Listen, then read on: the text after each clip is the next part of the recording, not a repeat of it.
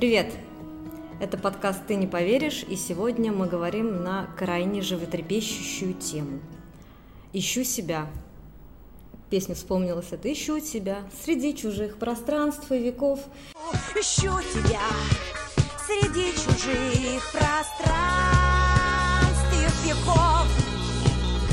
Песня про жизнь, а на самом деле про потерянные части, про поиск утерянного сквозь пространство и века себя. Ну, важная тема, да, потому что, когда приходят, например, ко мне в терапию, говорят, я себя потеряла, не могу себя найти, что-то со мной происходит, живу не свою жизнь. Ну, а вообще-то хочется сказать, что ты никогда себя не терял и не теряла. Потому что иначе получается такая очень странненькая история. Есть тот, кто теряет, и такой грустный какой-то несчастный потеряш, по которому все тоскуют. Такой раскол происходит не очень здоровый. И тут возникает тогда очень классная тема, тема номер раз. И тема номер раз, она, тадам, про метафоры. С метафорами я очень люблю работать, потому что они острые, вскрывающие смысл, они прекрасные, они помогают очень многое понять, но иногда ужасно все запутывают. Так вот, ищу себя – это метафора. И тут, как в школе, я вспоминаю нашу преподавательницу, которая любила спрашивать, «А, что имеет в виду автор. Так вот, если у вас возникает эта мысль или такой вопрос к себе, где я, куда я потерялась, я ищу себя, очень важно развернуть метафору. Развернуть метафору и спросить, а что со мной на самом деле происходит, что я имею в виду, когда говорю, я себя потеряла, не могу себя найти. И когда мы упрощаем эту метафору, расшифровываем ее, мы соединяемся с настоящим, с собой в том числе, и с тем, что со мной происходит. Я сейчас так понимаю, что эта тема, она из прошлого подкаста как-то очень логично перекочевывает в этот подкаст, и, наверное, это хорошо. Так что можете послушать предыдущий подкаст, это будет интересно. Когда мы упрощаем эту метафору, мы можем столкнуться с тем, что какие-то другие люди дяди, тети, коллеги, бог их знает кто, гуру, а, да даже психологи психотерапевты могут транслировать свои какие-то ценности и мысли. И я в этом как в темном лесу теряюсь, мне трудно. Я забыла, как это желать свое, как это чувствовать свои потребности, реализовывать их. Мне трудно.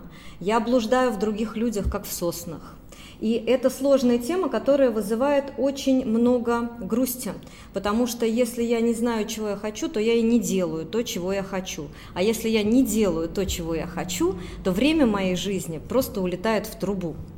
А, время жизни конечно, и вот эти упущенные возможности, и та жизнь, которую я могла бы жить с кайфом, чувствую всю себя прям вот до самой-самой-самой капельки и делаю только то, что я хочу, а, влюбляясь, кушаю вкусное мороженое, знаю то, что я люблю. Вот если я делаю все это, то возможности не упущены, грусти нет. А если я понимаю, что все время для других, я для других, то время жизни утекает, и другого времени не будет. Это такая мысль, она грустная, и она вызывает вот это вот ощущение, что не свою жизнь живу. Как мне найти себя? И Сейчас такая будет очень волнительная история для меня в первую очередь, потому что этой темой, своей, моей личной темой я делюсь впервые, но мне кажется важным это, потому что через чужие истории может приходить очень и очень много смыслов. Поэтому садитесь поудобнее, наливайте чайку. Сейчас будет моя сказка. Так, вот, в относительно отдаленном от столицы царстве Нижегородском в непровинциальном государстве жила принцесса Наталья. Ну, принцесса, потому что мне всегда хотелось быть принцессой, это моя сказка, пусть она здесь присутствует.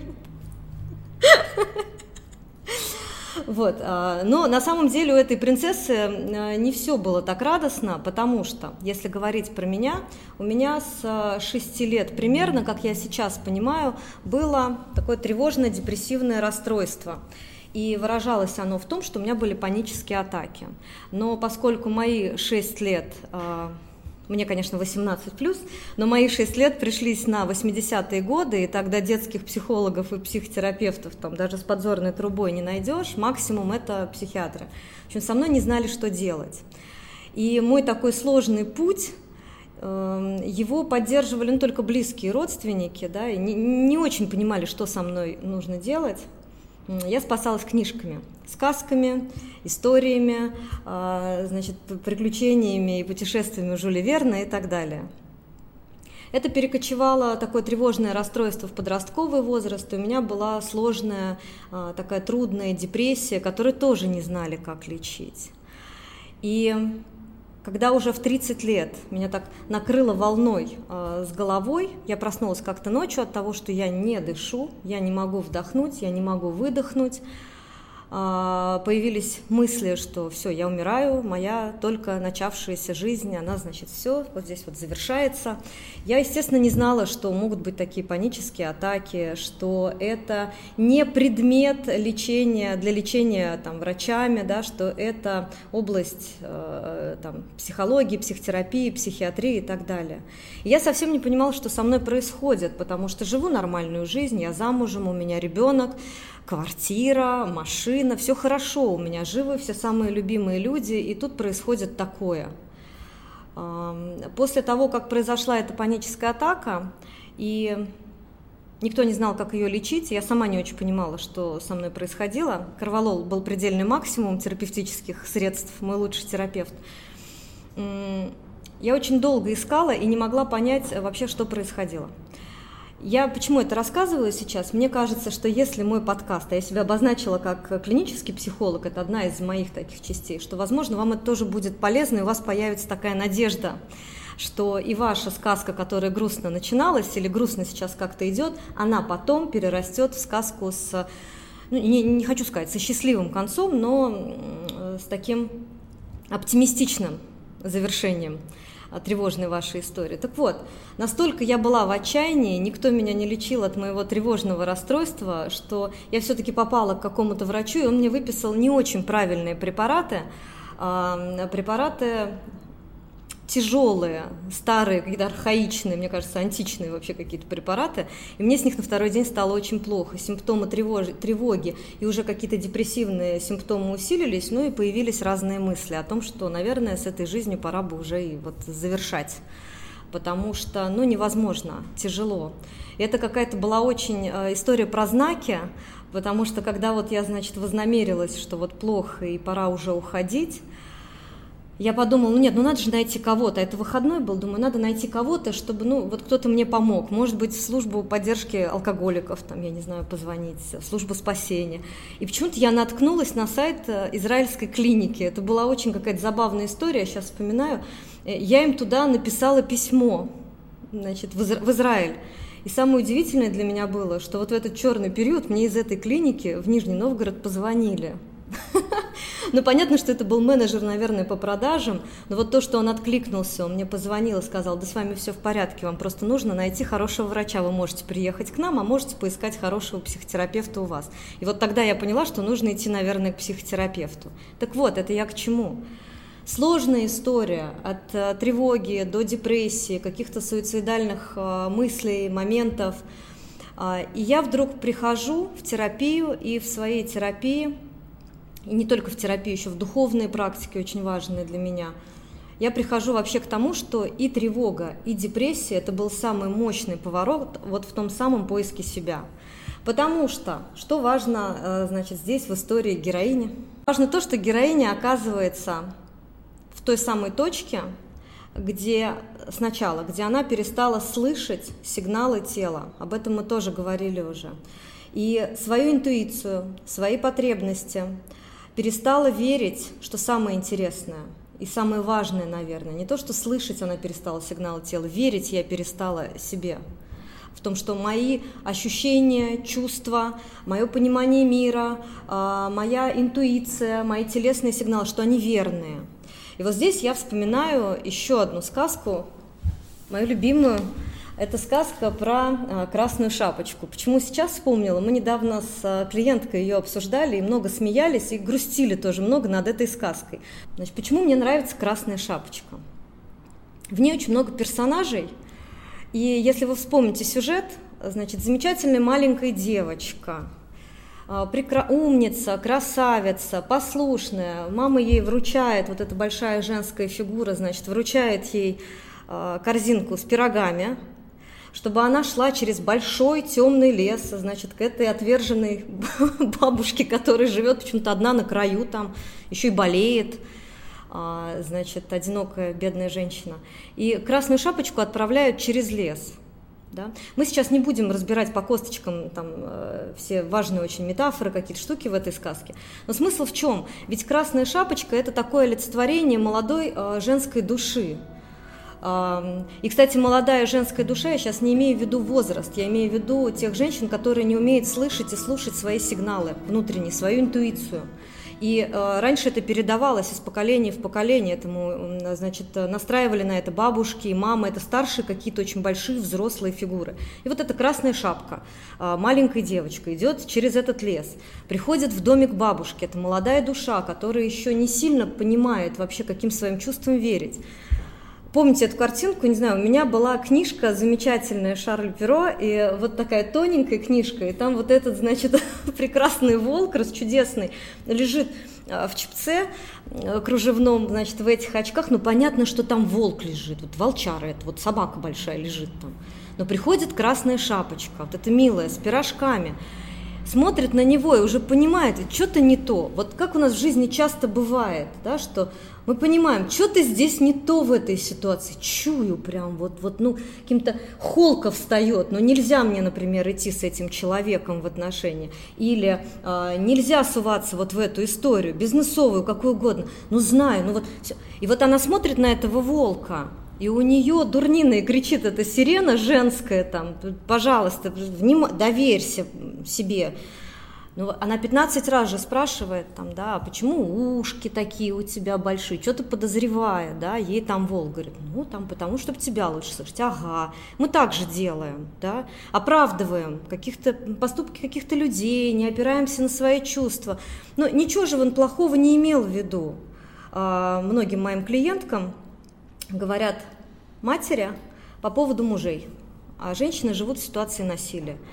Ну ладно, ведь ничего страшного, ну толкнул, ну подумаешь там, да. То есть напрочь отсутствует эта сигнальная система, которая верещит об опасности, уходи. Вот красная шапочка спросила про уши, а, что она там спросила про глаза, про эти глазки, почему у тебя такие, чтобы тебя лучше, ну приятно, да.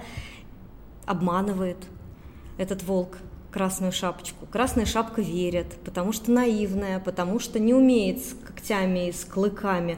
И по большому-то счету нужно было бежать, хватать пироги, ноги в руки и бежать из этого дома, но на крайний случай искать этих, э, значит, дровосеков, которые тоже про силы души. Эта сказка, она вся такая очень про э, женскую историю души. Э, естественно, красная шапочка, доходя до зубов, оказывается в животе у прекрасного волка, в этом бессознательном, значит, внутри этого волка. И слава богу, что появляются дровосеки. Вот дровосеки – это, кстати, история тоже про женскую душу, на мой взгляд, а, потому что они спасают это наше вот это вот внутреннее, которое восстает уже. Это все. Спасаемся, бежим, все быстрее разрубаем живот, выпускаем, значит, красную шапочку, получила хороший опыт, получила. И вот это одна из моих самых любимых, на самом деле, историй, и э, красной шапочкой бывает, мне кажется, каждая женщина. И вот мы, психотерапевты, это такие антидоты от волков, переодетых в бабушку, ну или там дровосейки мы, кто помогаем, э, духовные практики, там, да, э, люди, которыми занимаются, которые преподают их, это тоже отчасти те, кто помогают э, женщине внутренне довер, начать доверять своим сигналам, своим внутренним потоком каким-то чувственным, сигналом своего тела. Но если, конечно, это не те гуру, а, которые переодетые волки, вот эти в чепчики и в очки. Когда мы говорим про «ищу себя», это как раз о том, чтобы пробудить внутреннюю инстинктивную жизнь. Идеально, если, например, можно прийти к какой-то женщине, которая подскажет, там, да, вот какие есть пути, какие есть а, способы а, разбудить эту внутреннюю женскую сигнальную систему, чтобы не, под, не попадать, например, в ситуацию насилия. Потому что, работая с историями, насилия, домашнего насилия чаще всего, мы так или иначе с женщинами, мужчины, которые являются авторами или агрессорами, они редко приходят в терапию исправлять ситуацию, поэтому чаще всего я, например, работаю с а, женщинами, которые попали в эту ситуацию. Да? Мы их называем жертвами насилия. А, здесь слово «жертва» тоже очень важное, в кавычки беру, потому что, ну, как внутреннее состояние такой покладистости. Так вот, это женщина с нарушенной сигнальной системой. Ну, то есть, если ты что-то чувствуешь, можешь не придавать этому значения или, наоборот, запихивать куда-то там в шкафчик. А очень важно вытаскивать вот эти свои сигналы на поверхность, рассматривать их. Вот с этого начинается тот самый путь а, к себе. И я писала как-то вот в подводке, по-моему, к этому подкасту о том, что мой путь, он на самом деле это путь от вот той самой красной шапочки, которая вообще не понимает, где волк перед ней, где бабушка. Ну, как бабушку можно было с волком перепутать? Ну, ну дети задают эти вопросы, кстати. Ну как можно, ну, там же видно. А вот так. А, и мой путь, он лежит к той, кто а, умеет призывать рассветы. Это тоже такая метафора, но здесь ее уже э, можно вставлять, да, она не путает здесь мысли. Кто такая та, кто может призывать рассветы? Это, это та, которая может своим внутренним светом наконец-то подсветить те части, которые затемнены. И, на мой взгляд, поиск себя – это вообще история не про поиск, это вообще история про слух. И второе важное в истории моей героини, то есть меня – как это ни странно, это потребность в принятии, будь она неладна, хочется сказать, потому что таким важным становится одобрение других людей, что мы порой готовы делать все, что угодно, отказываться от своих каких-то важных частей, лишь бы кто-то большой, кто-то сильный, кто-то значимый принимал, любил, одобрял – и вот получается так, что женщины и мужчины, уже взрослые, 40-50 лет, вот так вот оглядываются, словно бы ища маму и папу, а, в попытках получить их одобрение, не делая каких-то важных шагов в своей жизни. И вот эта потребность в принятии, она делает для нас Вернее, это естественная потребность, но она порой э, для нас делает такую не очень хорошую работу, потому что мы перестаем, опять же, слышать. Мы слышим целый хор чужих голосов. Мы в своей голове можем прокручивать 3000 миллиардов диалогов с другими людьми. А как этот примет, а как этот воспримет, а здесь я вот ему докажу так, а вот здесь вот я скажу сяк. И получается так, что мы все время живем чьи-то жизни, но не свою. И эта потребность в принятии, ее важно признавать. И самое главное, удовлетворить эту потребность самому, принятие самого себя в поиске своих каких-то важных для себя историй, реализовывать то, что хочется, не искать их в других э, людях, или, например, можно это дорабатывать там в отношениях, но осознавая, у меня есть потребность принятия, я могу попросить своего мужа, там, ну, подержи меня на ручках. Это не детская позиция, это про то, что, ну, пожалуйста, вот мне сейчас это важно, да. Ну, как-то добирать, допроживать эту историю с дефицитом внимания других людей. И вот если эта потребность в принятии, она не будет такой патологической, то э, в этом случае, скорее всего, красная шапочка, э, значит, она бы вот услышала э, эти свои сигналы тела и не была бы сожрана. Самое важное, самое главное, что мне хочется сказать. Себя не надо искать, некого искать, все здесь уже. Себя не надо искать, к себе нужно прислушиваться. Слышать себя нужно внимательно и с большой любовью. Жизненный путь – это процесс исследования, и я предлагаю вам и себе тоже присоединиться к этому процессу. Будем с вами идти дальше и смотреть глубоко в другие темы.